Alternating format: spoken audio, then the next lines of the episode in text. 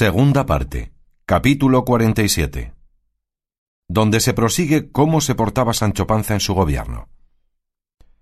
Cuenta la historia que desde el juzgado llevaron a Sancho Panza a un suntuoso palacio, a donde en una gran sala estaba puesta una real y limpísima mesa, y así como Sancho entró en la sala, sonaron chirimías y salieron cuatro pajes a darle aguamanos que Sancho recibió con mucha gravedad. Cesó la música, sentóse Sancho a la cabecera de la mesa, porque no había más de aquel asiento, y no otro servicio en toda ella. Púsose a su lado en pie un personaje que después mostró ser médico, con una varilla de ballena en la mano.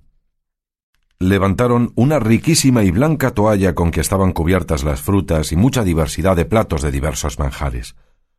Uno, que parecía estudiante, echó la bendición y un paje puso un babador randado a Sancho, otro, que hacía el oficio de maestresala, llegó un plato de fruta delante, pero apenas hubo comido un bocado, cuando el de la varilla, tocando con ella en el plato, se le quitaron de delante con grandísima celeridad. Pero el maestresala le llegó otro de otro manjar. Iba a probarle Sancho, pero antes que llegase a él ni le gustase, ya la varilla había tocado en él, y un paje alzándole con tanta presteza como el de la fruta. Visto lo cual por Sancho, quedó suspenso y mirando a todos, preguntó si se había de comer aquella comida como juego de maese coral, a lo cual respondió el de la vara. No se ha de comer, señor gobernador, sino como es uso y costumbre en las otras ínsulas donde hay gobernadores. Yo, señor, soy médico y estoy asalariado en esta ínsula para ser lo de los gobernadores de ella, y miro por su salud mucho más que por la mía, estudiando de noche y de día, y tanteando la complexión del gobernador para acertar a curarle cuando cayere enfermo, y lo principal que hago es asistir a sus comidas y cenas, y a dejarle comer de lo que me parece que le conviene, y a quitarle lo que imagino que le ha de hacer daño y ser nocivo al estómago. Y así mandé quitar el plato de la fruta por ser demasiadamente húmeda, y el plato del otro manjar también le mandé quitar por ser demasiadamente caliente y tener muchas especies, que acrecientan la sed, y el que mucho bebe mata y consume el húmedo radical donde consiste la vida. De esa manera, aquel plato de perdices que están allí asadas y a mi parecer bien sazonadas no me harán algún daño. A lo que el médico respondió Esas no comerá el señor gobernador en tanto que yo tuviere vida. Pues ¿por qué? dijo Sancho. Y el médico respondió Porque nuestro maestro Hipócrates, norte y luz de la medicina, en un aforismo suyo dice Omnis saturatio mala perdicis autem pésima. Quiere decir, toda hartazga es mala, pero la de perdices malísima. Si eso es así, dijo Sancho, vea el señor doctor de cuántos manjares hay en esta mesa, cuál me hará más provecho y cuál menos daño, y déjeme comer de él sin que me le apalee, porque por vida del gobernador, y así Dios me le deje gozar, que me muero de hambre, y el negarme la comida, aunque le pese al señor doctor y el más me diga, antes será quitarme la vida que aumentármela. Vuestra merced tiene razón, señor gobernador, respondió el médico, y así es mi parecer que vuestra merced no coma de aquellos conejos guisados que allí están porque es manjar peliagudo. De aquella ternera, si no fuera asada y en adobo, aún se pudiera probar, pero no hay para qué. Y Sancho dijo Aquel platonazo que está más adelante vaando me parece que es olla podrida, que por la diversidad de cosas que en las tales ollas podridas hay, no podré dejar de topar con alguna que me sea de gusto y de provecho. Absit, dijo el médico. Vaya lejos de nosotros tan mal pensamiento. No hay cosa en el mundo de peor mantenimiento que una olla podrida. Allá las ollas podridas para los canónigos o para los rectores de colegios, o para las bodas labradorescas, y déjennos libre las mesas de los gobernadores, donde ha de asistir todo primor y toda atildadura.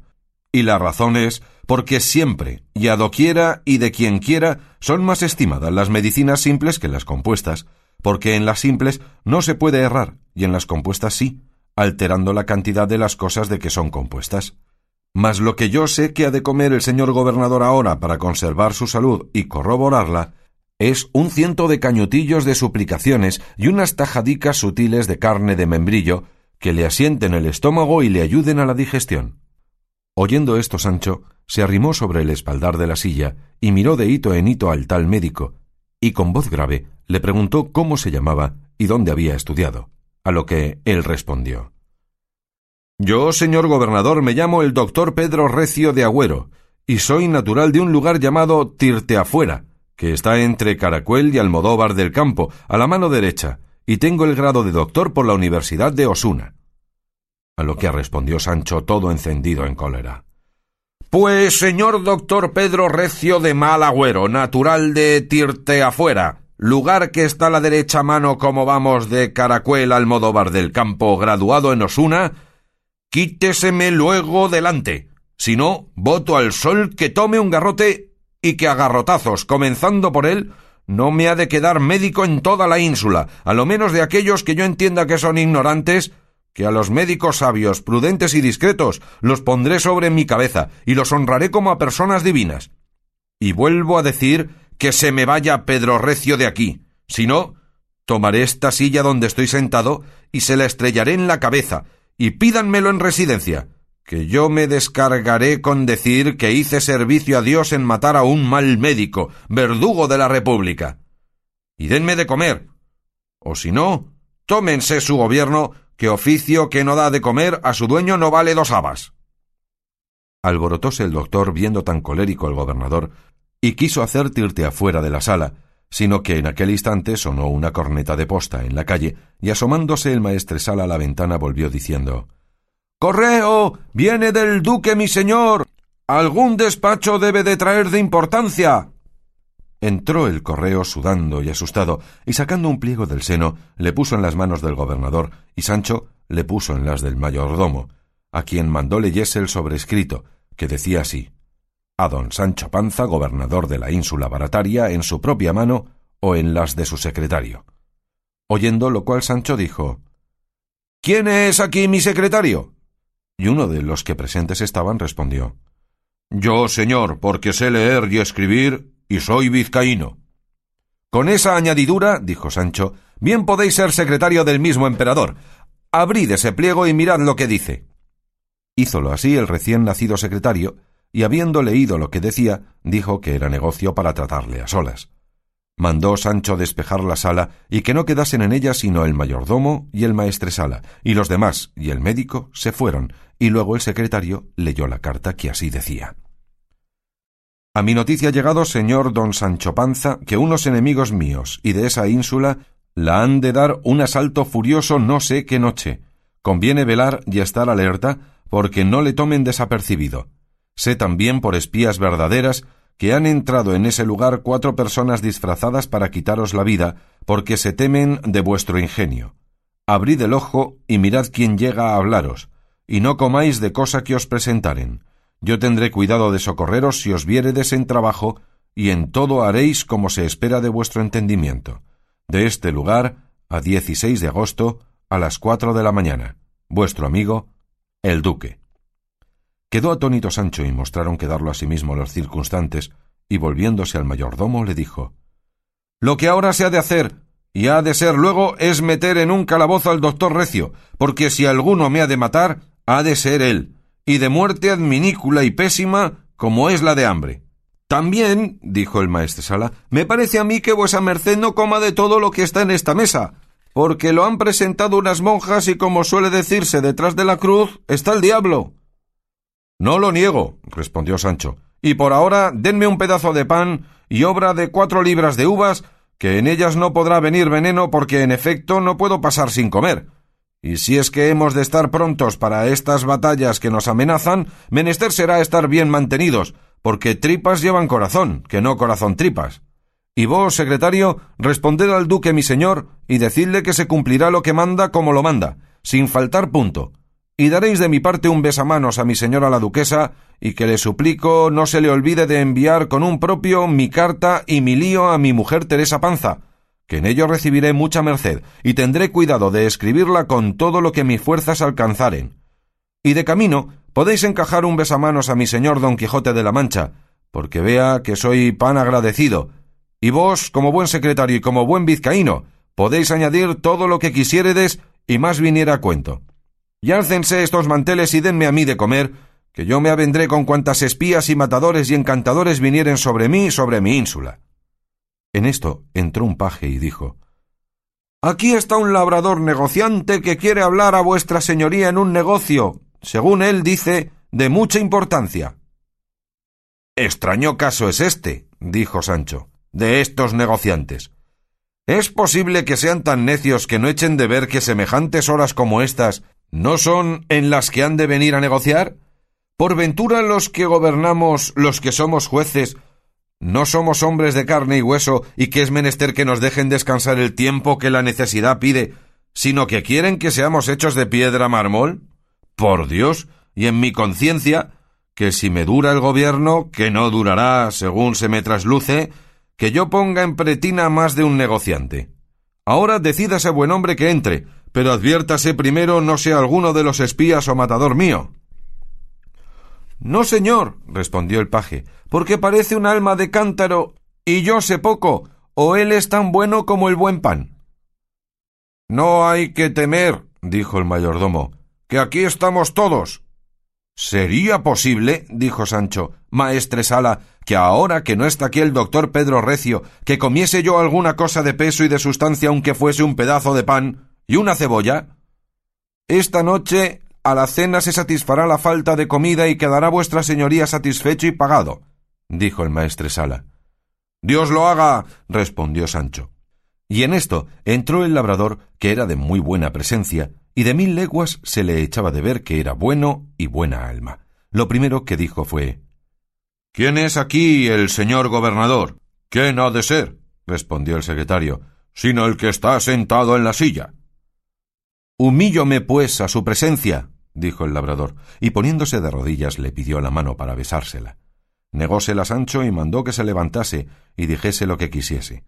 Hízolo así el labrador y luego dijo Yo, señor, soy labrador natural de Miguel Turra, un lugar que está a dos leguas de Ciudad Real. Otro tirte afuera tenemos, dijo Sancho. Decid, hermano, que lo que yo sé decir es que sé muy bien a Miguel Turra y que no está muy lejos de mi pueblo. Es pues el caso, señor, prosiguió el labrador, que yo, por la misericordia de Dios, soy casado en paz y en haz de la Santa Iglesia Católica Romana. Tengo dos hijos estudiantes, que el menor estudia para bachiller y el mayor para licenciado. Soy viudo porque se murió mi mujer, o por mejor decir, me la mató un mal médico que la purgó estando preñada, y si Dios fuera servido que saliera a luz el parto y fuera hijo, yo le pusiera a estudiar para doctor, porque no tuviera envidia a sus hermanos el bachiller y el licenciado. De modo, dijo Sancho, que si vuestra mujer no se hubiera muerto, o la hubieran muerto, ¿vos no fuérades ahora viudo? No, señor, en ninguna manera, respondió el labrador.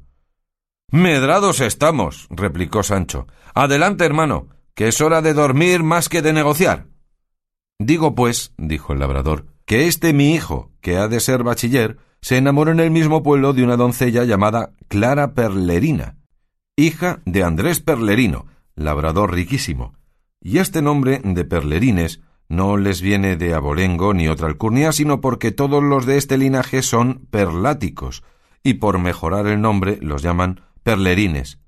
Aunque, si va a decir la verdad, la doncella es como una perla oriental, y mirada por el lado derecho parece una flor del campo, por el izquierdo no tanto, porque le falta aquel ojo que se le saltó de viruelas, y aunque los hoyos del rostro son muchos y grandes, dicen los que la quieren bien que aquellos no son hoyos, sino sepulturas donde se sepultan las almas de sus amantes. Es tan limpia que por no ensuciar la cara trae las narices, como dicen, arremangadas, que no parece sino que van huyendo de la boca, y con todo esto parece bien por extremo, porque tiene la boca grande, y a no faltarle diez o doce dientes y muelas, pudiera pasar y echar raya entre las más bien formadas. De los labios no tengo que decir, porque son tan sutiles y delicados que si se usaran aspar labios pudieran hacer de ellos una madeja, pero como tienen diferente color de la que en los labios se usa comúnmente, parecen milagrosos, porque son jaspeados de azul y verde y aberenjenado. Y perdóneme el señor gobernador si por tan menudo voy pintando las partes de la que al fin al fin ha de ser mi hija, que la quiero bien y no me parece mal. Pintad lo que quisiéredes, dijo Sancho, que yo me voy recreando en la pintura y si hubiera comido no hubiera mejor postre para mí que vuestro retrato. Eso tengo yo por servir, respondió el labrador, pero tiempo vendrá en que seamos, si ahora no somos. Y digo, señor, que si pudiera pintar su gentileza y la altura de su cuerpo fuera cosa de admiración, pero no puede ser, a causa de que ella está agobiada y encogida y tiene las rodillas con la boca, y con todo eso se echa bien de ver que si se pudiera levantar, diera con la cabeza en el techo, y ya ella hubiera dado la mano de esposa a mi bachiller, sino que no la puede extender, que está añudada, y con todo, en las uñas largas y acanaladas se muestra su bondad y buena hechura. Está bien, dijo Sancho, y haced cuenta, hermano, que ya la habéis pintado de los pies a la cabeza. ¿Qué es lo que queréis ahora? Y venid al punto sin rodeos ni callejuelas, ni retazos, ni añadiduras.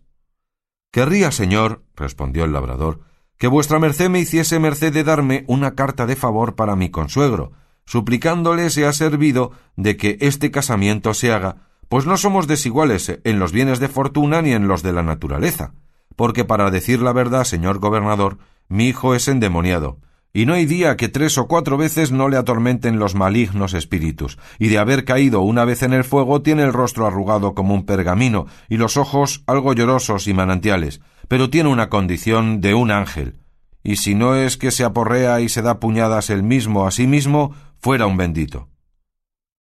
¿Queréis otra cosa, buen hombre? replicó Sancho.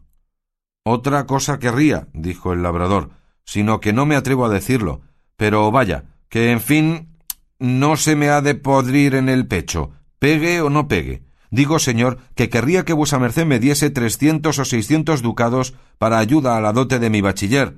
Digo, para ayuda de poner su casa, porque, en fin, han de vivir por sí, sin estar sujetos a las impertinencias de los suegros. Mirad si queréis otra cosa, dijo Sancho, y no la dejéis de decir por empacho ni por vergüenza. No, por cierto, respondió el labrador. Y apenas dijo esto, cuando levantándose en pie el gobernador, asió de la silla en que estaba sentado, y dijo Voto a tal don patán rústico y mal mirado, que si no os apartáis y escondéis luego de mi presencia, que con esta silla os rompa y abra la cabeza. Y de puta bellaco, pintor del mismo demonio. ¿Y a estas horas te vienes a pedirme seiscientos ducados? ¿Y dónde los tengo yo, hediondo? ¿Y por qué te los había de dar aunque los tuviera, socarrón y mentecato. ¿Y qué se me da a mí, de Miguel Turran y de todo el linaje de los perlerines? Va de mí, digo, si no, por vida del duque mi señor, que haga lo que tengo dicho. Tú no debes de ser de Miguel Turra, sino algún socarrón que para tentarme te ha enviado aquí el infierno. Dime, desalmado, aún no ha día y medio que tengo el gobierno, y ya quieres que tenga seiscientos ducados. Hizo de señas el maestresala al labrador que se saliese de la sala, el cual lo hizo cabizbajo y al parecer temeroso de que el gobernador no ejecutase su cólera, que el bellacón supo hacer muy bien su oficio. Pero dejemos con su cólera a Sancho, y ándese la paz en el corro, y volvamos a don Quijote, que le dejamos vendado el rostro y curado de las gatescas heridas de las cuales no sanó en ocho días, en uno de los cuales le sucedió lo que Cide Amete promete de contar con la puntualidad y verdad que suele contar las cosas de esta historia, por mínimas que sean.